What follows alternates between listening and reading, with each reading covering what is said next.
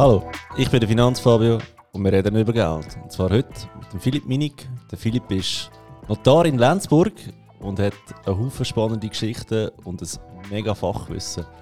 Ich kenne den Philipp von, ja, von meinen eigenen Problemen, sage ich jetzt einmal, wo ich einen Notar gebraucht habe. Sei das äh, Wohnung verkaufen, Finanzfabio AG gründen und so weiter. Und wir haben da schon ein paar Mal zusammenhocken, äh, beruflich. Haben uns aber auch schon ein paar Mal im äh, Pub in Lenzburg gesehen. Philipp, musst du dich schnell selber richtig äh, vorstellen? So richtig ausführlich darfst du dich vorstellen.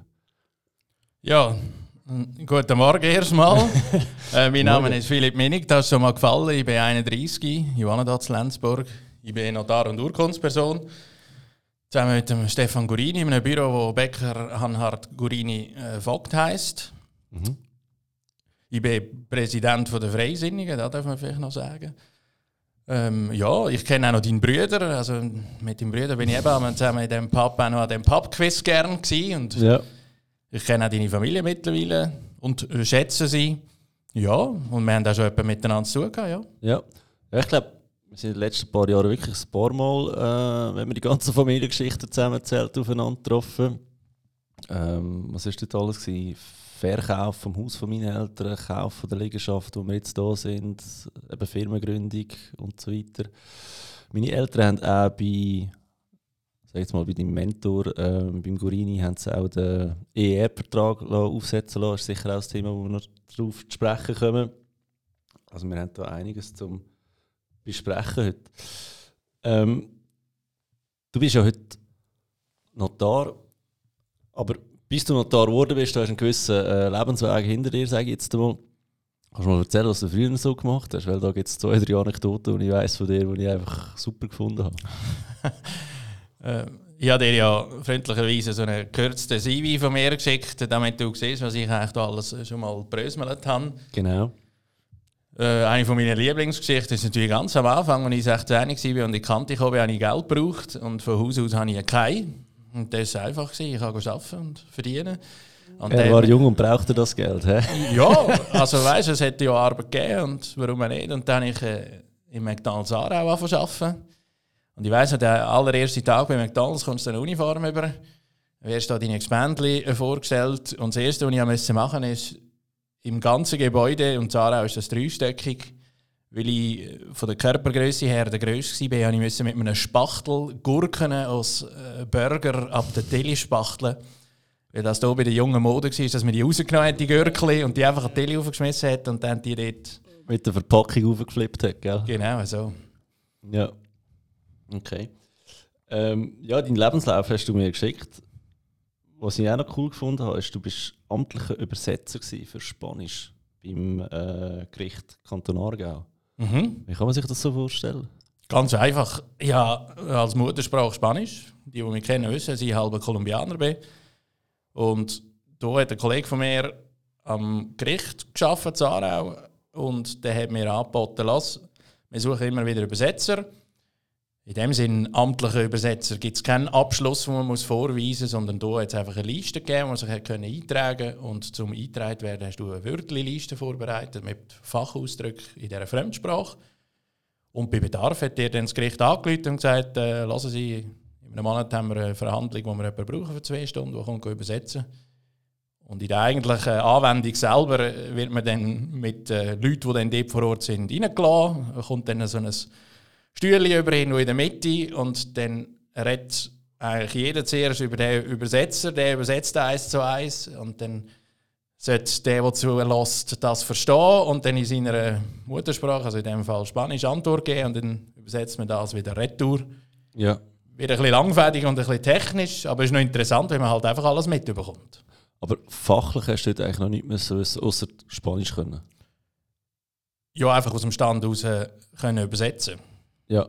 Das ist die eigentliche Fähigkeit. Ist, einer redet mit dir. Also ab und an ist halt auch so die Frage, wie viel kann ich aufs Mal übersetzen. Wenn einer drei Minuten lang redet, kann ich mir da vielleicht knapp noch merken. Aber also wenn er zu einem 15-minütigen Monolog ansetzt. das sind die wichtigen Informationen. genau, ja. Gell? Und also es Sie oder No versteht äh, fast jeder. Von dem her... Äh, ist da noch gut gegangen? Ist da noch gut gegangen, ja, ja. Okay. Du hast äh, vorhin gesagt, du hast Kante gemacht und dann irgendein ist, äh, bist du Notar. Wie, wie äh, bist du zu dem gekommen? Also, wenn ich mir jetzt einen, einen kleinen Philipp vorstelle, glaube ich nicht, dass du äh, mit 5 gedacht hast, geil, ich werde jetzt Notar. Wie ist da, wie ist da zustande gekommen? Mein erster Berufswunsch war eigentlich Metzger. Gewesen. Ja. Und das haben dann meine Eltern gefunden, das, das ist also nichts für mich. Das soll ich ja nicht machen, da muss man ja so, also das passt überhaupt nicht äh, zu mir. Oder? Sie wollen, dass ich studiere, weil sie gesehen haben, von der schulischen Leistung her geht da. Und dann die Befürchtung dass ich mit dem unterfordert wäre. Also das sage ich bis heute. Ich würde immer noch gerne Metzger werden. Ich hatte dann aber einfach äh, Glück gehabt, dass ich mit einer guten Schulklasse und Kollegen sehr gut durch die Bitzzeit gekommen bin, in Kante gekommen bin. Kante auch noch geschafft habe, zu allem Wunder. Und dann habe ich angefangen zu studieren. Und ich habe eigentlich zuerst Wirtschaft studiert und bin dann nach vier Semestern glorreich ausgeschieden. und habe dann äh, so ein bisschen eine Neubewertung vom, ja, von meiner beruflichen Laufbahn müssen vornehmen und habe mir dann vorgenommen, ich studiere Recht. Ja, nach vier Semestern genau. Wirtschaft. Und äh, also ich war nicht gut. Gewesen. Ich kann nicht so wahnsinnig gut rechnen, wie das auf äh, universitärem Niveau erforderlich ist für Wirtschaft. Das war ein bisschen da. Gewesen. Nicht irgendwie, dass ich mir keine Mühe gebe, sondern manchmal muss man feststellen, etwas ist schwierig. Ja. Und dann habe ich Jus studieren und wenn man Jus studiert, ist ja das gängige Klischee, dass man Anwalt wird. So wird es ja auch in den Medien porträtiert. Oder? Also aus dem Fernsehen kennen wir Anwaltsserien wie Suits oder so. Genau. Und Notar sein, das ist erst viel später gekommen. Da hat mir einer mit auf den Weg gegeben, hast du da eigentlich schon mal überlegt? Hast du schon mal überlegt, Notar zu gesagt, nein, auf keinen Fall. Weil für da gibt es keine Werbung. Es ist ein, nicht ein selbstständiger Lehrgang, sondern man kann sich einfach darum bemühen. Es gibt aber nicht ein Buch oder eine Anleitung oder einen Leitfaden, wo drin steht, wann fange ich an, wo höre ich auf, was muss ich dazwischen gemacht haben, sondern da muss man sich selber organisieren. Und darum habe ich das Gefühl, ist es auch nicht so wahnsinnig attraktiv bei den jungen Jus-Studenten. Und ich habe in Zürich studiert, dort hat man halt einfach auch eine Haufen Werbung von diesen Grosskanzleien oder so Beratungsfirmen gehabt, die natürlich immer wieder Absolventen haben versucht für sich zu werben. Okay. Und wie hast du denn den ersten Schritt gemacht? Oder wenn du sagst am Anfang, nein, ich mache es nicht, wie ist es dann gleich so weit gekommen? Ja, äh, also die Person hat mir das immer wieder gesagt. Du hast dir das schon mal überlegt. Hast dir das schon mal überlegt? Und habe Nein gesagt, bis ich irgendwann gefunden habe, ja, so gut, ich überlege mir es jetzt mal, einfach, dass ich schon mal ihm kann sagen, jawohl, ich habe mir es überlegt. Und wie immer äh, geht man da halt auf Google, geht ein, Notar Aargau, schaut mal an, was das ist, macht sich ein bisschen schlau, investiert ein bisschen Zeit, schaut, was da eigentlich Tätigkeit dahinter ist. Und da hat mich sehr interessant gedacht. Und was es darum ging, eine Stelle zu suchen, ist es so, dass die Notare in einem öffentlichen Register eingetragen sind. Die kann man alle nachschauen. Man kann auch nachschauen, wo sie sind und findet dann schnell mal eine Telefonnummer, eine E-Mail-Adresse und dann habe ich angefangen, Bewerbungen rauszulassen. Als Praktikant bei irgendeinem Notariatsbüro und das war nicht ganz so einfach, weil es auch nicht mehr so viel gibt. Ja. Also, es gibt noch etwa 125 Aktive im Kanton, Ar äh, im Kanton Aargau. Das ist kantonal geregelt, jawohl. Okay. Und Anwälte sind es 400, also das Verhältnis ist schon ein bisschen anders. Und von denen, die noch sind, sind viele auch älter. Das entspricht auch dem gängigen Klischee vom Notar, dass man ein, ein älterer Herr ist. Das ist übrigens da, wo ich extrem an dir schätze, dass wir etwa gleich alt sind. Weil der, der weiss ich, äh, ja, wenn ich 30 Jahre irgendetwas habe, ich kann immer noch zu dir kommen. Ja, wenn wir dann noch da sind, wäre das natürlich schön. Äh, wäre das super, ja. Ja, ja, also es ist einfach so ein bisschen eben, ein überaltertes Berufsbild. Äh, also Berufsstand, Entschuldigung, nicht das Berufsbild. Und ich habe mich einfach von querbeet im halben Kanton bewerben. Also ich habe mich wahrscheinlich bei der Hälfte oder mehr beworben. Ja, die haben noch eine Liste die ich immer abgehökelt habe. Da habe ich mich schon beworben, bei dem keine Antwort, negative Antwort, was nicht immer. Und also es hat einen Haufen ja, Durchhaltewillen gebraucht, bis mir überhaupt einmal geantwortet hat. Das wäre jetzt deine Chance, alle, die keine Antwort gegeben haben, an die Pranger stellen, falls die Liste noch dabei hast. Die Liste habe ich letzte entsorgt. Ja. Das war die befreiende Wirkung. Nachdem ich die Prüfung zum Notar bestanden habe, habe ich alles vorgerührt. Ich schaue da nicht mehr zurück. Es ist, es ist einmal, wie es ist. Die Leute haben viel zu tun. Und der Ausbildungsauftrag der gilt eigentlich für alle, aber ist im Alltag halt manchmal schwierig umzusetzen. Das verstehe ich schon auch. Verstehe ich auch. 125 Notare im Aargau, das erstaunt mich jetzt. Das finde ich jetzt mega viel. Ich habe gedacht, da gibt es eine Handvoll Leute, die das machen. Jetzt siehst du mal, wie unbildet das ich bin in diesem Bereich. Ja, gar nicht. Äh, du musst vielleicht das Verhältnis zu der Bevölkerung setzen. Ja. Äh, Wenn man sagt, jetzt sage ich sicher eine falsche Zahl, aber wir sind über 650'000 Einwohner im Kanton Aargau. Und 125 davon, also 125 Notare, überall ein bisschen zerstreut in den Regionen, äh, teilen sich eigentlich die gesamte Arbeitslast, ist das eine hohe Arbeitslast. Und es sind früher mehr gewesen. Also früher hat man praktisch in jedem Dorf noch einen Notar gehabt. Also eine Art Grundversorger gewesen. und einfach, äh, ja, weil es für die Jungen so ein als langweiliger Beruf gilt, habe ich den Eindruck, gibt es nicht, nicht mehr Nachwuchs oder nicht genug. Ja. Warum meinst du, könnte es ein langweiliger Beruf sein? Also ich meine, ihr habt ja... Respektive, ich habe jetzt gefunden, du hast da immer mega spannendes Zeug. Äh, also so eine Firmengründung ist ja... Also für mich jetzt ist ja etwas Spezielles gewesen, weil du weißt auch nicht genau so. Ich meine, eben machst du mal das KV, dann wird dir mal beigebracht, äh, ja, ein Angeber brauchst 100'000 Franken und äh, der Zeit vom, vom Fachwissen, das du mitbekommst, oder? Und der redest noch ein bisschen mit der Bank und schlussendlich habe ich gefunden, am meisten habe ich von dir erfahren, oder wie, wie das Ganze geht.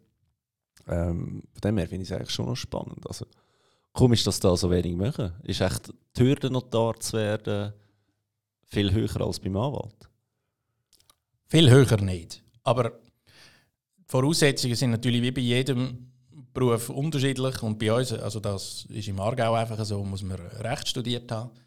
Und dann muss man eine kantonale Zulassungsprüfung bestehen, wo praktisch niemand besteht.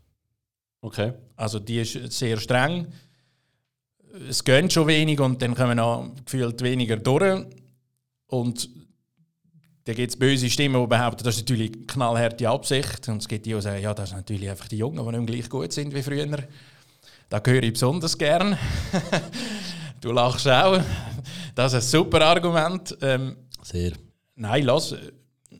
Die öffentliche Wahrnehmung von unserem Beruf deckt sich also nicht mit, mit dem, würde ich behaupten, wo, wo, wo ich wahrnehme oder wo ich auf, auch schon von außen wahrgenommen habe, bevor ich angefangen habe. Weil wir sind eine, eine Art Schnittstelle zwischen einem Haufen Institutionen, Personen. Wir haben eine, Koordini also also eine Koordinationsfunktion und es ist viel im Hintergrund. Also die Ja. Leute haben immer das Gefühl, sie, sie haben einmal angerufen, sind drei Wochen später gekommen, unterschrieben und das war eigentlich alle Arbeit, gewesen, die angefallen ist. Und was dazwischen war, da halten wir ja auch bewusst zurück. Ja. Es soll für den Kunden möglichst einfach sein. Der soll einfach kommen und es ist alles pfannenfertig. Führt aber auch dazu, dass er einfach nicht gesehen hat, was in der Zwischenzeit gegangen ist. Von da kommt auch das Problem, hey, jetzt bin ich beim Anwalt gewesen, der sich unterschreibt schnell ein Blatt. Und äh, einen Monat später habe ich eine Rechnung äh, im Briefkasten von 3000 Franken.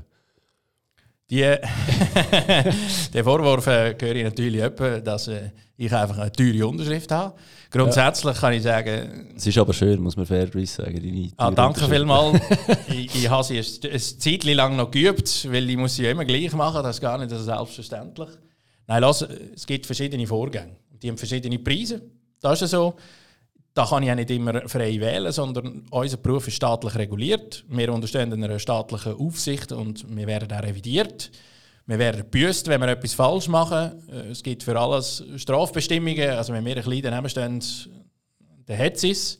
Wir haben eine Berufshaftpflicht, die wir müssen haben, die relativ umfangreich ist. Und einmal hier auf dem Platz Lenzburg für jedes Geschäft lenkt, das wir äh, beurkunden im Normalfall. Und wir einfach für das, was wir machen, müssen zu 100% gerade stehen. Wir sind selbstständige äh, Unternehmer und wenn wir einen Fehler machen, dann stehen wir für die gerade. Also jetzt sind wir so tief im Thema, jetzt muss ich einfach fragen, Philipp, was verdient ein Notar so im Jahr? Ich habe erst angefangen als Selbstständiger, also ich kann das noch nicht sagen. soll ich Ich kann das gar noch nicht sagen. Ich kann dir sagen, was man so als Angestellte könnte erwarten, ist es irgendwo im höheren, ich mal, im höheren Durchschnitt. Also in etwas um 100, 120.000 Franken kommt man rüber, würde Ja. ich sagen. Es ist wie bei jedem Beruf. Ich arbeite 60 bis 80 Stunden pro Woche und ich kann nicht jede in Rechnung stellen. Und manchmal Ja. sind Geschäfte ein bisschen interessanter und manchmal nicht. Und dann schwankt das relativ stark. Ja. Gut, ich sage jetzt 120.000 Franken, das ist ja ein sehr humaner Lohn, sage ich jetzt mal, als Angestellter, oder? Ja, der Eindruck von außen ist meistens, dass wir eigentlich alles äh, Ferrari-fahrende, Helikopterfliegende Bonzen sind. Ja. Würde ich jetzt so natürlich bestreiten. Ja. Also bist du mit dem BMW da, darf man sagen. Ich habe einen achtjährigen BMW X1, das stimmt. Völlig human, oder? Genau, und der gehört sogar nur zur Hälfte meiner. der gehört noch meiner Freundin. Ja. Also ich muss immer fragen, bevor ich den brauche. Ja. Und äh, Das ist gut, dann gewöhnst du dich schon mal dran, wie später. ja, ja, ja, ja, da ist immer klar, wer das F ist. Okay, okay. Also ich kann dir sagen, was die einzelnen Sachen kosten, ist, ist bei uns auch offen. Also da sind wir transparent. Wenn du zu mir kommst für eine Beglaubigung, dann, kostet, dann ist das im Gesetz niedergeschrieben, kostet das 20 Franken. Egal Ja. wie lange das ich dran habe. Für äh, Kaufvertrags- und Pfandvertragsgeschäft gibt es einen Promilltarif, der ist degressiv. Ja. Der, würde ich sagen, ist unten raus sehr, sehr günstig und oben raus teuer. Da kommt immer darauf an, wie viel, wie viel Geld das da im Spiel ist. Ist aber manchmal halt auch, eben, manchmal haben wir einfachere Fälle, manchmal hat man schwierigere Fälle mit viel mehr Aufwand, wo man halt nicht rauskommt. Und die Idee dahinter vom Gesetzgeber ist ja eigentlich dass zum Beispiel bei Landwirtschaftsland, wo die Preise tendenziell teuer sind, der wirtschaftliche Verkehr, Verkehr nicht gehemmt wird durch, durch teure Transaktionspreise. Und da hat man die eigentlich künstlich tief gehalten und gleicht das dann über die höheren Gebühren oben raus aus. Ja. Das heisst, wenn ich jetzt zu dir komme, oder als ich zu dir gekommen bin und meine Firma gegründet habe, hast du eigentlich im Voraus schon gewusst, da wird etwa so viel kosten. Kann man das so sagen? Ich habe gewusst, dass du mir nicht allzu viel Aufwand äh, verursachst. Du ich weiß nicht, ob ich jetzt ob es da Also, so die meisten Geschäfte, eben so Gründungen, die werden nach, nach Stundenaufwand äh, abgerechnet. Und bei uns ist der Stundensatz 250 Franken zuzüglich Mehrwertsteuer und, und Spesen und Auslagen. Und das gilt auch für den ganzen Bereich, also ER-Recht, äh, Vorsorgeaufträge, Vollmachten und, und solche Sachen. Da wird immer nach Aufwand abgerechnet. Und da gibt es natürlich Leute, die kommen top vorbereitet, die haben alles schon fertig. Dann verrechne ich dir eigentlich nur da, wo ich gerade mache. Ja. Also ich gebe dir nicht irgendwie ein Fee dafür, dass ich eine Vorlage hatte und die irgendwann mal äh, geschrieben habe, sondern ich tu zahlst einfach da, wo ich hatte und fertig. Da muss ich aber auch sagen, 250 Franken, also da kann ich ehrlich sein, dort, äh, wo ich auch noch angestellt bin als Finanzplaner, ich verrechne nicht 250 Franken in der Stunde. Also ich finde es da einen sehr humanen Preis für das Know-how, das wir haben und was wir der Kundschaft bieten. Das Problem bei der, bei der öffentlichen Wahrnehmung ist ja manchmal, eben, man sieht, er hat ihn unterschrieben, er hat äh, irgendetwas vorgelegt, das ich dann gelesen habe und was dahinter steht, ist ja bei uns vor allem äh, nicht nur einfach ein Produkt oder eine Dienstleistung, sondern einfach die Struktur, die Sicherheit und der sehr hohe Grad von der Umsetzungsgarantie. Ja. Also du kannst dich für vieles auch selber schlau machen. Das ist dann deine Zeit, wie du die bewertest, ist dir überlassen. Wenn du bei mir bist, nehme ich dir einfach ein Stück weit Arbeit ab, da hat einen Preis. Und eben die Sicherheit und die Struktur im Hintergrund, die ist nicht erkennbar auf den ersten Blick. Ja. Aber ich garantiere natürlich, da, was ich mache, da mache ich sehr, sehr, sehr sorgfältig. Ich habe ja vorher eben gesagt, die Leute meinen, es sei äh, tendenziell langweilig, was ich da mache. Das ist, weil eben meistens der Teufel im Detail liegt. Und es sieht immer ein bisschen ähnlich aus, aber für uns ist das höchst spannend, wenn wir, blöd gesagt, an einem Satz studieren. Ja. Wo einfach, äh, der Satz ist quasi für uns der Schlüsselsatz im 18-seitigen Vertrag und die Leute schauen dann meistens, ist der Name richtig geschrieben, stimmt die Adresse, das ist ja auch wichtig, aber Ja. einfach für uns liegen, liegen äh, Finesse. ja, die Finessen sind da, wo es ausmacht. Und das ist auch da, wo der Unterschied ausmacht. Auf dem, also wir sind ein freier Markt. Du kannst dir den Notar aussuchen, wie du willst. Wie du dich auch kannst hervorheben indem du möglichst viel Service anbietest und möglichst äh, ja, einen offenen Strauß an Dienstleistungen, die die Leute dürfen in Anspruch nehmen Okay. Fair enough, würde ich sagen. Bevor wir zu der nächsten Frage gehen, möchte ich noch im Sponsor von, oder der Sponsorin vom äh, heutigen Podcast danken, der Aargauischen Kantonalbank. Merci vielmals, haben ihr das ermöglicht. Und jetzt, Philipp, möchte ich mit dir, ja, ich sag's mal so, ein paar, ein paar Fälle durchgehen, einfach weil mir wichtig ist, dass die Leser Mehrwert daraus rausnehmen oder auf was müssen sie bei was achten. Firmengründung. Ich stelle mich jetzt einfach mal bei allem sehr Unwissenden, wenn ich dich da frage. Die Leute haben immer das Gefühl, hey, der hat ja eigentlich überhaupt keine Ahnung, wenn ich den Podcast zulasse. Dabei muss ich das jetzt einfach so machen. Firma gründen, was, was brauchst du für Unterlagen als Notar? Sagen wir, es will jemand eine GmbH gründen. Ich kann dir auch sagen, wie das typischerweise funktioniert. Äh, entweder schreibt man uns ein Mail mhm. oder man läutet da und äußert, tut den Kunde, ich würde gerne eine GmbH gründen. Die meisten Leute wissen schon ungefähr, äh, was die Rahmenbedingungen sollen sein finanziell und die Anschrift und was sie machen wollen. Wir haben dann einfach eine Art Checkliste, wo wir den meisten Leuten zustellen, wo die wichtigsten Punkte abgehandelt sind, wo sie dann sich nochmal Gedanken machen können, wenn notwendig und wenn nicht, dann kann ich auch gerade in den Entwurf einsteigen. Da geht es eben häufig um Details, vor allem beim Zweck, oder? Wenn mir einer sagt, ja, also ich will eine Autogarage betreiben. Ja dann kann nicht einfach schreiben, er betreibt eine Autogarage. Punkt. Und dann ist es fertig, sondern dann muss man noch schauen, was er alles sonst noch machen mit der, mit der Unternehmung und versucht die zu integrieren. Es gibt natürlich Vorschriften von, von Gesetzes was alles in so Statuten muss drinstehen jetzt für die, für die Gesellschaft. Und bei der Gründung auch gibt es Vorschriften, wie, wie so eine Gründung muss aussehen und ich schaue einfach dafür, dass die sicher alle eingehalten sind und dass der Wille, wo die Person kundtut, auch zu Papier kommt, sodass die Person nachher mit der Firma genau das machen kann, was sie, wo sie sich von Anfang an vorgestellt hat. Beim äh, Zweck dort haben wir ja glaub, auch noch hin und her telefoniert, was, was jetzt genau drin haben. Wie wichtig ist es dort, dass du ganz genau bist? Weil eine Firma kann sich ja auch in alle möglichen Richtungen entwickeln, wo man im Voraus gar nicht kann abschätzen kann. Das ist sehr wichtig. Der Zweck ist natürlich da, wo gegen aussen wahrnehmbar ist, was deine Unternehmung macht. Und der muss stimmen. So, du im Zweck hast, äh, du betreibst eine Autogarage, aber in Wirklichkeit bist du äh, Metzger. Ja, Metzger oder hast einen Industriebetrieb. Der kommt irgendwann mal quasi die Meldung als Handelsregister. Du, das stimmt nicht. Da muss man korrigieren. Und äh, bei gewissen Sachen, also wenn du Immobilien erwerben muss das drin sein. Ja. Da denke ich, gibt es eine Mischung aus individualisierten äh, Textbestandteil, was mache ich eigentlich genau. Und dann gibt es einen vorprüften Teil, wo wir schon mal verfasst haben, wo wir durch das Handelsregister am vorprüfen lassen haben, wo eben so Standardsachen drin sind. Okay. Weil bei mir haben wir, glaube ich, noch reingeschrieben, Finanzdienstleistungen jeglicher Art. Und ich muss ja sagen, wenn ich jetzt zum Beispiel einen, einen Blogbeitrag schreibe für eine Bank oder eine Versicherung, weiß halt nicht, äh, auch wenn es ums Thema Finanzen geht, ob da wirklich mit dem Zweck abdeckt wäre oder ob man müsste sagen, du müsstest da noch irgendwie etwas Journalistisches hinzufügen oder so. Wir kommen da manchmal in einen philosophischen Bereich, wenn wir äh, auslegen müssen, was heisst jetzt eigentlich Finanzdienstleistung? Keine Ahnung.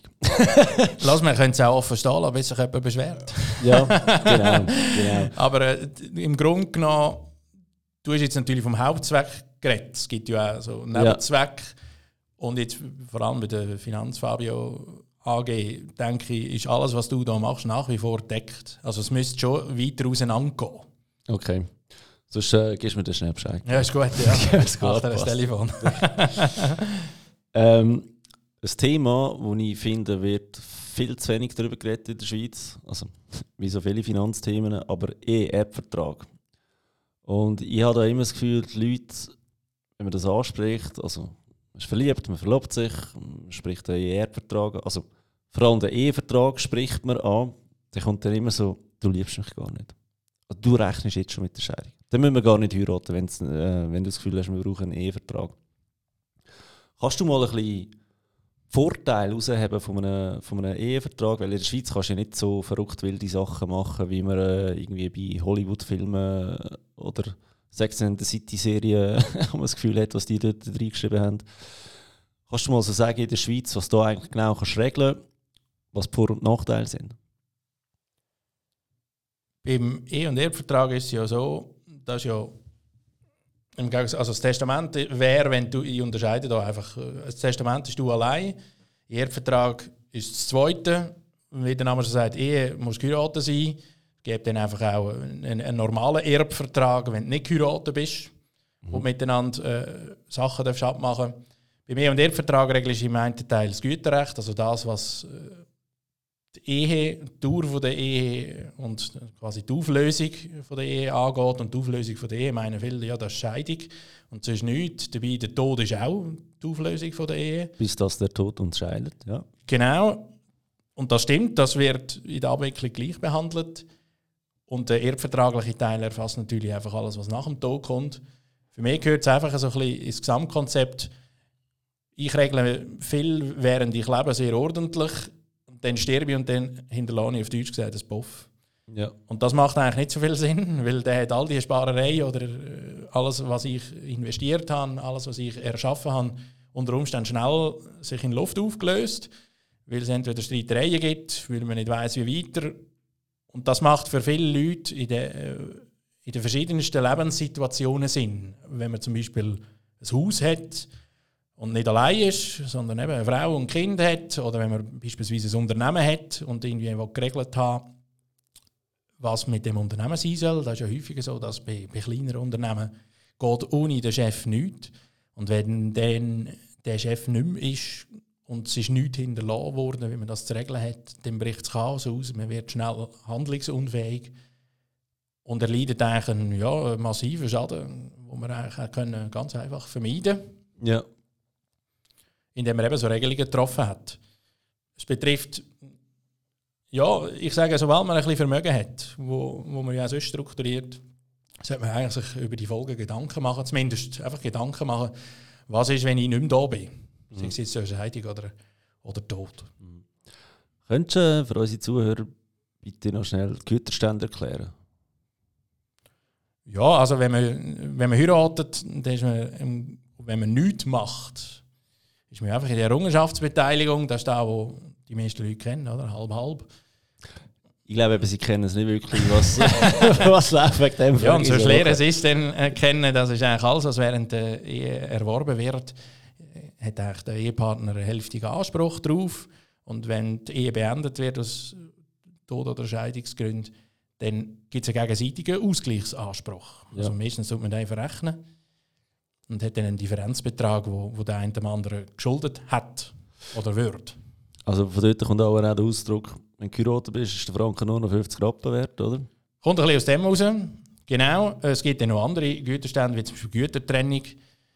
Ähm, auf die gehe ich gar nicht gross ein, weil die in der Praxis sehr, sehr untergeordnete Rolle spielen. Also das macht ganz selten Sinn, dass man da gross etwas ändert, weil es auch für die Leute keinen Vorteil mit sich bringt. Ja. Oder einmal nicht im Allgemeinen, sondern nur in den spezifischen Einzelfällen. Und die meisten Leute leben sehr gut mit der Errungenschaftsbeteiligung, die das Gesetz als Grundvermutung aufstellt. Und das Einzige, was wir machen, ist ein bisschen an dieser Regel noch ein bisschen feilen.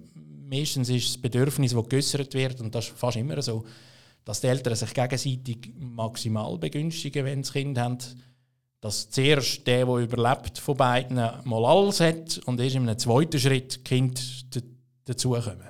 Ja, das macht ja auch Sinn. Also speziell jetzt bei der Finanzplanung gesehen, ja, die Leute haben äh, vielleicht nicht so viel Liquid äh, oder freies Vermögen, das sie könnten, äh, zu Geld machen um Kinder auszahlen, wenn sie noch eine Liegenschaft haben. Das heißt, das meiste Geld ist in der Liegenschaft, dann ist das Haus irgendwie eine Million wert äh, vor der Ehe haben sie nichts gehabt. Kinder haben Anspruch auf die Hälfte. Äh, ja, aber irgendwie 500'000 äh, Franken sind in Liquid da. Man müsste, blöd gesagt, äh, das Haus verkaufen, der überlebende Ehegatte. Und dort macht es halt schon extrem Sinn, dass man da geht, geht regeln im Voraus, oder? Bei minderjährigen Kindern gibt es ja noch eine Spezialität, wenn man jetzt nichts regelt, kann man die durchaus einfach eintragen. Da sind die, also Kind die Hälfte und, und die überlebende Ehegatte kommt dann die andere Hälfte über, dann treiben wir die einfach im Grundbuch ein und das ist eigentlich kein Problem. Da ja. kann auch so weitergehen. Die Kinder sind ja de, de, in den meisten Fällen noch bei dem älteren Teil. Es ist einfach, wenn man etwas mit dem Haus machen will, wird es ein bisschen schwierig. Weil dann heisst es, irgendjemand muss ja die Interessen von einem minderjährigen Kind wahrnehmen. Und das ist häufig äh, durch Caspen limitiert, wo dann äh, jemanden einsetzt, der die Interessen wahrnimmt. Und das heisst nicht, dass ich nicht machen kann, was ich will. Das heisst einfach, wie bei vielen Fällen, wenn Cash aktiv ist, es ist umständlicher. Ich muss immer ein bisschen einen Umweg nehmen, weil ich immer zuerst muss fragen muss. Und ja. manchmal geht es ein bisschen lang, wenn man etwas erfragt. Also ich habe jetzt gerade ein Beispiel, wo ein Herr äh, mit drei Kindern also in einer Liegenschaft eingetragen ist und er würde eigentlich gerne seine Küche umbauen und müsste ein bisschen mehr Geld haben, weil die Küche ist, ist 30 Jahre alt und das ist durchaus nachvollziehbar, auch objektiv, warum das die Küche soll erneuert werden. Und er müsste einen Pfandvertrag abschließen für das und braucht Zustimmung von der eingesetzten Person bei seinen Kind. Und jetzt haben wir die mal angefragt und jetzt läuft da und läuft da und läuft da und er wartet immer noch auf die Küche und auf die Zustimmung und es ist eigentlich für alle Beteiligten klar, dass es, es, ist klar, dass es funktioniert und dass es irgendwann kommt. Aber dass du als Hauseigentümer bei deinem eigenen Haus so ausbremst wirst durch etwas, was du nicht kannst steuern kannst, ist ein blödes Gefühl. Sehr ein blödes Gefühl, ja. Ähm, gut, jetzt haben wir hier den Todesfall drin, oder? Das andere ist, du bist ähm, sag jetzt mal, du kannst nicht mehr selber entscheiden, aber lebst noch, mhm. oder? Da wäre jetzt der Vorsorgeauftrag und die Patientenverfügung, wo ich auch schon einen Podcast darüber gemacht habe. Ähm, könnte man sich den noch anlassen? Also das wird ja immer unterschieden, lebst du noch oder bist du eigentlich mhm. schon tot in diesen ganzen Geschichten, oder? Und der Erbvertrag und so weiter, das ist dann wirklich der Todesfall. Ja, da unterscheiden wir natürlich die zwei Phasen, lebe ich noch oder lebe ich nicht mehr. Äh, du hast es gesagt, Vorsorgeaufträge, die kann man auch bei uns haben. Das finde ich wichtig, gehört dazu. Wir werden immer älter als Gesellschaft. Und vor allem macht der Körper länger wie der Kopf. Und irgendwann bin ich einfach nicht mehr urteilsfähig unter Umständen. Und dann wäre wieder die Cash, wo so viel gefürchtet wird, wo, wo eingreift. Und wenn ich natürlich Verantwortung übernommen habe und Entscheidungen getroffen habe, dann habe ich das schon mal geregelt und eine Sorge weniger. Ja, okay. ER-Vertrag ist das eine, was es ja auch noch gibt. Da wissen, glaube ich, auch sehr viele Menschen nicht. Es gibt auch Konkurs Konkubinatsverträge. Was kann man dort regeln, Philipp? Das Wort Konkubinat gibt es ja im Gesetz noch nicht. Ja. Das ist vielen vielleicht nicht bekannt. Das ist einfach ein Ausdruck, den wir brauchen für zwei Personen, die romantisch involviert sind, sage ich jetzt mal, und gemeinsam äh, einen Haushalt führen und, und, und gemeinsam ihr Leben bestreiten. Und im Grunde genommen ist das eine Mischung aus einem Teil, was äh, was Konkubinat betrifft mhm. und ein Teil, was das Erbe betrifft. Und da geht es darum, in der Ehe gibt es ganz viele Grundvermutungen, die einem im Alltag Erleichterungen verschaffen, wenn man Sachen kauft, wenn man irgendwie selber Entscheidungen trifft im Namen von beiden. Und beim Konkubinat ist es natürlich so, die Personen stehen in keinem Rechtsverhältnis zueinander. Also gegen uns ist kaum wahrnehmbar, dass die zusammengehören, wenn sie es dir nicht gerade sagen, weil, weil das halt einfach äh, ja, ein freier Zustand ist.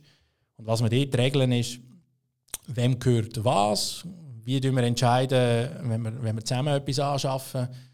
Äh, und wenn der eine stirbt, ist natürlich der für die Abwicklung die Frage, was komme ich über vom anderen, wo ich sowieso brauche, was will der mir geben und wer tue ich da natürlich noch rein, weil häufig muss man so eine, so eine Nachlassplanung im Gesamtkontext von der Familie anschauen. Man ist ja nicht allein auf, oder selten allein auf der Welt sondern irgendwann mal Eltern oder Eltern gehabt. Und wenn die noch da sind, ist es noch gut, wenn man die mit einbezieht in die Diskussion, weil die natürlich auch beteiligt sind. Ja. Ähm, wenn man nicht verheiratet ist, fallen ja Erbschaftssteuern an. Oder da kannst du nichts gross umgehen, auch mit dem Konkubinatsvertrag, oder? Da hat dahingehend keine Auswirkungen. Nein, äh, die, Erbschaft, die, die, kantonale Erbschaftssteuer die kann man äh, schnell nachschauen. Wenn man einfach Erbschaftssteuer Kanton Aargau googelt, das, das ist ein Grauen. Also die ist relativ hoch. Ja, die tut weh. Ja. Vor allem, weil man es eben zusammen aufgebaut hat, genau. das Ganze, oder? Nach dem zahlst du am Schluss Der dafür. subjektive Eindruck ist natürlich, es ist unser Geld und dann kommt einer und sagt, nein, nein, ich nehme dir jetzt ein Drittel davon weg. Ja. Ja, da, da kann man natürlich nicht vermeiden. Das ist so der Moment, wo sich plötzlich heiraten lohnt. Oder so. Schade, hat man nicht geheiratet. Genau. Ähm, danke für das. Was machst du sonst noch den ganzen Tag, außer sag jetzt mal Firmen gründen, Eheverträge, Konkubinatsverträge? Was hast du noch so auf deinem äh, Tagesablauf jeden Tag? Eine von der Geschäftsarten, die wir betreuen, haben wir natürlich im Gesellschaftsrecht Haufen Sachen wenn du zum Beispiel das Kapital erhöhst oder das Kapital wieder reduzierst. Wir haben einen, Haufen gesellschaftsrechtliche Vorgänge, die man vornimmt. Das ist jetzt bei uns weniger äh, tagesfüllend wie in Zürich beispielsweise. Hier gibt es einen Haufen Fusionen und Spaltungen. Ich glaube, im Kanton Aargau, der letzte der stellvertretende Handelsregisterführer gesagt, da gibt es, glaube ich, ein Dutzend Fusionen also ja. im Jahr. Also es gibt sehr, oder es ist Spaltungen gewesen. Eines von beiden einmal ganz wenig. Und die Wahrscheinlichkeit, dass so eine auf mich abfällt, ist noch kleiner. Und der Hauptteil im Moment ist vielleicht auch ein bisschen der Pandemielage geschuldet, äh, sind die ganzen Vorsorgeaufträge und, und Nachlassplanungen, weil ähm, unserem Eindruck nach haben sich jetzt viele Leute mit dem sonst eher als unangenehm wahrgenommenen Thema eigenen Tod, eigene Sterblichkeit auseinandergesetzt und sich Gedanken gemacht, miteinander oder, oder alleine, was wollte ich eigentlich, Leute dann an und sagen, lass, will das besprechen oder schau so und so ist es, machen wir doch mal einen Vorschlag. Ja, finde ich noch spannend, dass man nicht über das Thema Tod reden aus irgendwelchen Gründen. Das habe ich jetzt noch nie verstanden, weil ja, wir wissen alle, es, es endet irgendwann, äh, hoffen lieber spät als früh, aber irgendwann kommt es dann ja gleich, oder? Hast du da mit sag jetzt mal, Kunden, die du bereits hast, sprichst du das aktiv an? Also wenn sie mit ganz etwas anderem kommen oder lässt du das einfach mal auf der Seite, bis sie auf dich zukommen? Bei unseren Hauskäufen erlaube ich mir einfach Bemerkung, äh, was unter Umständen passieren kann. Und die Idee ist meistens einfach das Nachdenken anstoßen. Das muss ja nicht bei mir sein. Da können, also wenn sie nicht zufrieden sind, äh, dann wechselt es wahrscheinlich den Notar, oder? Und es geht einfach darum, dass man den Leuten mitgeht, lasst, ihr habt einen Großteil von eurem Geld in ein Objekt investiert. Ja. Und es würde Sinn machen, dass man sich Gedanken macht, was mit dem sein soll. Und ich rede hier immer von Möglichkeiten und nicht von Wahrscheinlichkeiten. Ja. Das klingt ein bisschen kalt und, und ein bisschen abstrakt. Aber ich sage den Leuten einfach, was könnte passieren. Und die Wahrscheinlichkeit ist bei jüngeren Leuten natürlich tiefer, dass sie versterben, als bei, bei über 90-Jährigen. Das ist mir durchaus bewusst. Und das ist den meisten Leuten auch klar. Geht einfach so ein bisschen unter dem Stichwort Eigenverantwortung. Nehme ich, da, nehme ich die wahr? Wollte ich die, ich die ja, möglichen Folgen klarer steuern? Oder, ist, oder kann ich es einfach mal sein lassen? Ja. Okay. Gut, ich sage jetzt, ich als Finanzplaner, ich spreche es ja immer an. Also ich habe auch meine, so, meine Checklisten, oder, was ich alles muss angesprochen oder möchte ansprechen mit den Kunden. Und dort ist das Thema ER-Vertrag, Vorsorgeauftrag, Patientenverfügung ist auch immer ein Thema. Und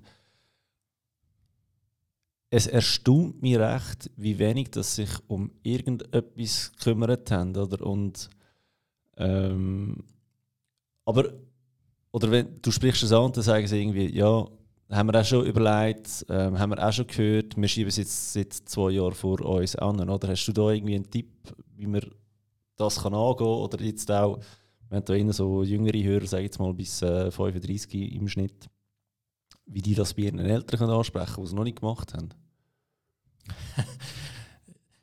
ein Tipp in dem Sinne nicht es ist in der Familie innen selber manchmal ein schwieriger, als wenn man das jetzt einfach mit einer fremden Person, die emotional eigentlich nicht eingebunden ist in die Vorgeschichte von der Familie, kann besprechen Ist vielleicht auch so ein Vorteil von uns. Oder bei uns kann man sich relativ direkt melden und kann, ohne dass man irgendwie beobachtet wird durch andere äh, von der Familie, seine Bedenken, seine Sorgen äußern und die offenen Fragen klären lassen, die man hat, die halt im familiären Kreis manchmal ein schwierig zum Ansprechen sind.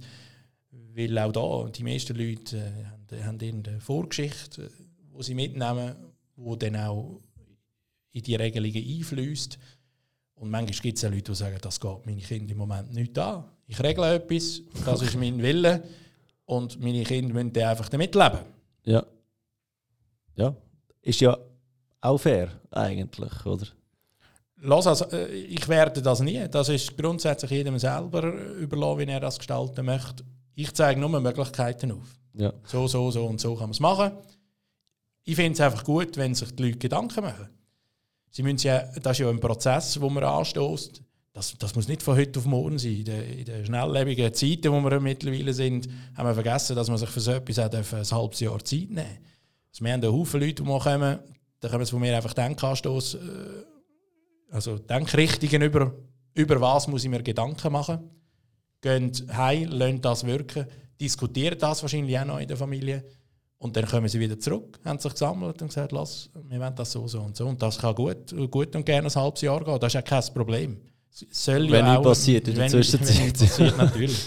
Aber es geht ja darum, dass das ein Entscheid ist, der reifen Ja, absolut. absolut. Du hast jetzt gerade noch die, die Schnelllebigkeit von der heutigen Zeit angesprochen.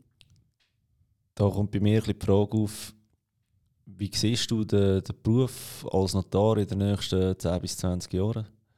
Wird es da Veränderungen geben, jetzt über Digitalisierung zum Beispiel? Ähm, hast du das Gefühl, es gibt einfachere Wege, als äh, direktes Gespräch mit dem Notar zu finden, um so Sachen abzuschließen? Oder hast du das Gefühl, nein, da sind wir noch in der. Da wird jetzt die nächsten paar Jahre immer so bleiben, wie es heute schon ist? Bleiben tut es eigentlich nie, wie es ist. Wir sind auch ständig in einer Entwicklung. Man probiert es auch. Ich weiß einfach nicht, wie, äh, wie die Prozesse in die, äh, sage jetzt mal, ja, Kundenfreundlichkeit sollen umgemünzt werden, was sich am Schluss lohnt. Weil digitalisieren, nur damit ich digitalisiert habe, wenn ich keine Franken gespart habe, sondern sehr, sehr viel ausgegeben habe, muss ich sagen, ja, für was? Und bei gewissen Sachen ist halt, ja, das finden die Leute vielleicht antiquiert, aber ist Papier und Schrift immer noch recht schnell. Eben, wir, wir operieren mittlerweile auch sehr papierlos, aber zum Beispiel auch, also einfach so als wirklich sehr praktisches Beispiel haben wir die Möglichkeit, auf einer gemeinsamen Plattform mit Banken gewisse Geschäfte zu übermitteln. Ja. Und für das braucht es eine elektronische Signatur. Und dann, das, ist, das kennen viele Leute, Treuhänder brauchen das relativ viel, dass sie ein Dokument nur noch elektronisch signieren. Und wir haben noch eine zweite Stufe vom elektronischen Signieren, das ist der Funktionsnachweis. Wo ich, äh, also das eine ist mein Name und das andere ist Notar. Ja. Und so einfach wie das tönt, gibt es im Hintergrund Schnittstellen und Prozess. Und eine Schnittstelle ist äh, die, die überprüft, ob ich die Funktion überhaupt inne habe. Und ich meinte, das Projekt läuft schweizweit seit acht Jahren, etwa sieben, acht Jahren.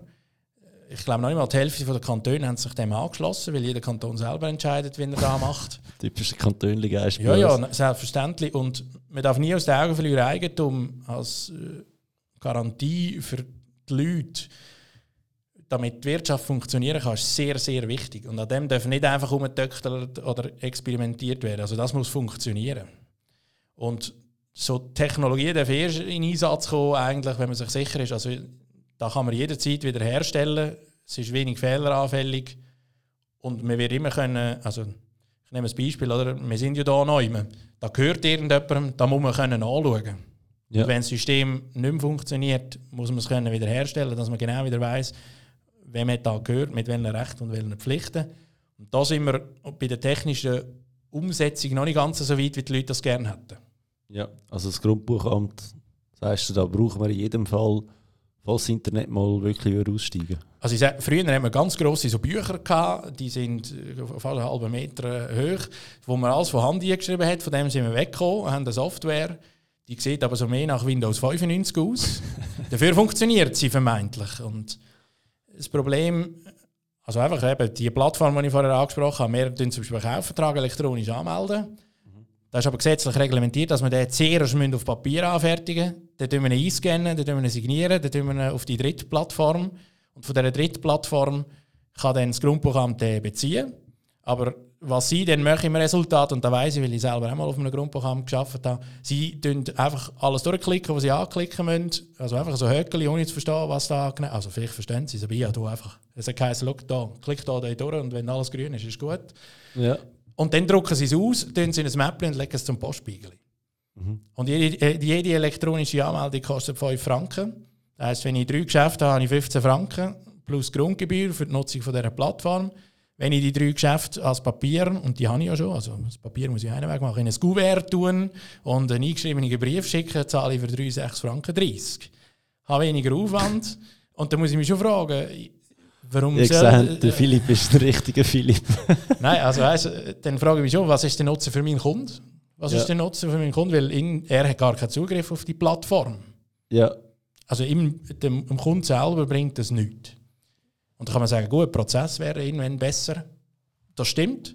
Aber ich setze mich da immer ein, dass man nicht einfach irgendetwas beschließt, wo dann den Leuten nichts nützt. Also es soll den Leuten etwas nützen und es soll etwas sein, das längerfristig Nutzen kreiert. Ja. Ähm, du sagst jetzt gerade, du hast dich gerade eingesetzt. Wie ich weiss, du bist noch in. Du hast mega viele Ämter auch noch. also für dich. Also weißt, eben, äh, du bist Präsident von der Liberalen in Lenzburg. Äh, Mitglied Bau- und Stadtkommission Lenzburg. Ähm, Bau ist bei mir ja so ein heikles Thema momentan, weil ja, völlig kurz vor dem Nervenzusammenbruch war hier in Lenzburg mit unserem äh, Mehrfamilienhaus. Kannst du mal ein bisschen erzählen, was dort so abgeht? Oder meinst du, das ist nicht so spannend? Also einfach zu der Struktur. In der Stadt Lenzburg gibt es einfach Kommissionen, die wo, wo Ja. beratend oder entscheidend neben dem Stadtrat und dem Einwohnerrat tätig sind. Und eine davon ist die Bau- und Stadtbildkommission. Wer in der Aargauer Zeitung äh, Lenzburg im Suchfeld eingeht, auf der Homepage findet einen Haufen Meldungen über uns. Ich bin noch nicht so lange dabei, muss ich sagen. Viele Ja. Meldungen sind vor meiner Zeit, gewesen, wo wir äh, viel gescholten worden sind.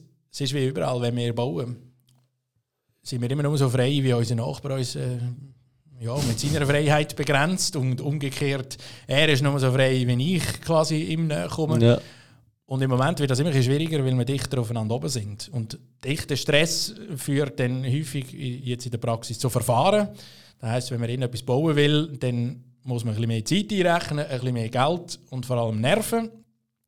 Und die Kommission, die schaut einfach nach einer bestimmten Kriterienliste äh, die Baugesuche an und tut dann vor allem was das Stadtbild angeht, gibt es einen Haufen Vorschriften, weil die Stadt Lenzburg äh, im Inventar für äh, schützenswerte Ortsbilder von der Schweiz eingetragen ist und einen Haufen ja, kleinsträumige Zonenvorschriften kennt, gibt es natürlich einen Haufen Sachen zu beachten. Und da sage ich, die Leute stellen sich immer vor, wie wenn wir da also an den allerfeinsten Sachen die wir diskutieren. Dabei, wenn in der Bauordnung steht, wir dürfen nur zwei Dachfenster haben und einer gibt das Projekt mit 19 Dachfenstern ein. Das ist jetzt ein frei erfundenes Beispiel, das aber in der Eskalationsstufe übereinstimmt mit etwas, was ich im Kopf habe. Einfach, dann muss ich sagen, gut, das ist einfach falsch. Das geht nicht. Gut, eben 19 ist jetzt extrem, aber sagen wir, es wären drei oder vier. Lass, wenn steht 2 ist 2. Okay, da ist null Äh, Spielraum. Außer der steht 2 oder im Einzelfall mehr. Aber wenn steht 2, Punkt, und dann ist fertig, dann müssen wir uns alle dran halten. Und wichtig ist ja die Durchsetzung von diesen Regeln. Ja. das ist ein Notar am Start. Nein, also, es ist einfach wichtig, dass man ein Auge darauf hat, dass das eingehalten wird. Sonst kann jeder machen, was er will und am Schluss. Ja, Aber weißt du, was ich mich immer frage, jetzt eben verdichtet zu bauen, wir müssen, wir sind mehr Menschen, bla bla bla. Wenn ich jetzt das Mehrfamilienhaus anschaue, wo wir jetzt hier gerade sind, in meinen Augen hat es eigentlich keinen Grund gegeben, dass ich da nicht nochmal zwei Stück drauf aufklopfe. Und irgendwie, nein, da geht einfach nicht Ausnutzungsziffern da, da und dort. Mit denkt auch da müssen wir doch mal ein bisschen überdenken, weil wir haben nur, das Land ist nicht unendlich, oder? Und irgendwie macht es Sinn, dass man mehr in die Höhe bauen Und da wehren sich Städte halt einfach immer wieder, oder es muss zum Gesamtbild passen, oder was weiß ich. Wie siehst du da die Zukunft? Wird, wird da noch etwas gehen, oder haben wir jetzt einfach zu früh gebaut? Oder, äh, Nein, ich würde behaupten, raumplanerisch kommen schon noch Aufgaben auf uns zu. Ja. Es ist ja nicht so, dass die Stadt Lenzburg allein kann entscheiden kann, was sie macht. Das ist wie überall äh, Ort, Kanton, Bund, äh, wo Vorschriften erlöhnt. Und die sollten sich im Idealfall ja nicht widersprechen. Und man definiert dann einfach gewisse Schwerpunkte. Wenn man sagt, da möchte ich vorwiegend wohnen haben, muss man sich irgendwann fragen, gut, muss ich zulassen, dass höher gebaut wird, damit mehr Leute da wohnen können. Und der Kanton hat da, und der Bund auch, haben da so zehnjährige Strategien, was sie sich vorstellen, wie viele Leute es da dürfen oder sollen wohnen. Und gegen da kann man sich dann, wenn das von oben, oben runterkommt, nicht gross wehren, sondern man kann einfach bestimmen, wirklich im ganz kleinräumigen, wo wir das jetzt, also wo wir die Schwerpunkte hin verlagern. ja. Aber das ist einfach ein politisches Thema. Und Politik ist nicht immer die schnellste, gell? Nein, das ist ja so, ja. Okay. Ähm, du hast ganz am Anfang vom Podcast hast du noch von deiner Schulkarriere erzählt. Und wir haben es schon mal darüber geredet. gehabt. Du bist, glaube ich, wie ich, nicht so Fan von, wie die Schule heutzutage läuft. Ist das richtig? Also, ich sage immer, für das, dass ich nicht gerne in die Schule will, bin ich noch lange in die Schule. Ja.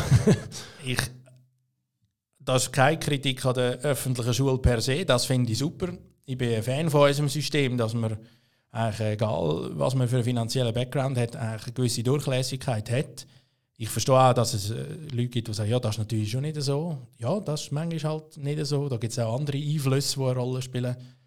Aber ich bin der Auffassung, grundsätzlich kann man durch eine Schule durchkommen, eine erste Ausbildung abschließen und hat dann zwei Beine, wo man drauf kann stehen kann. ja. Und zwar in einer sehr, sagen wir mal, komfortablen Lage im Vergleich zu 90% der Weltbevölkerung. Ich sage jetzt mal Detail, wie Schulen Leute abholen, bin ich nicht immer einverstanden. Äh, Das stimmt, also ich habe mich ja, auch nicht immer äh, nur gut abgeholt gefühlt. Das ist sehr häufig auch an mir gelegen. Aber das ist natürlich ein System, wo, wo mit einer bestimmten Klassengröße, wo wir ja einfach entscheiden, also wie viele Lehrer setzen wir ein, wie viel Geld setzen wir für das ein, können wir das auch steuern, wie das wir die Leute abholen. Und ich meinte, da, eben, also, ich habe letztens ein Beispiel aufgezeigt bekommen, da habe ich ein Zeugnis gesehen, wo da Sozialkompetenzen von einem Erstklässler bewertet worden sind auf einer Stufe glaube, von 1 bis 5. Wie teamfähig ist der Erstklässler über ein halbes Jahr auf einer Stufe von 1 bis 5? Und die Lehrerin und die Hilfskraft von der Lehrerin hätten das für ihre 26 Schulkinder sollen ein halbes Jahr lang mitführen. Ja. Und ich denke, also, da ist ja niemandem geholfen mit dieser Regel. Weil da ist von Anfang an klar, dass das nicht geht. Und Ja. äh, angefangen mit der Diskussion, macht das Kriterium Sinn und dann auch noch die Ausführung dazu, oder kann ich das überhaupt beurteilen? Und dadurch meinte ich, es früher nicht nur, also das kann ich auch nicht so gerne, wenn man sagt, früher war alles besser. Gewesen. Früher hat man das einfach ein bisschen einfacher gehalten. Das, da wäre vielleicht manchmal auch eine Überlegung gewesen, dass man immer nur mehr und grösser sein, sondern manchmal liegt die Eleganz wirklich in der Einfachheit. Ja, ich finde es schon mal geil, dass die Lehrer heute noch eine Assistenz haben im äh, Klassenzimmer. Hat es so in der Zeit nicht gegeben.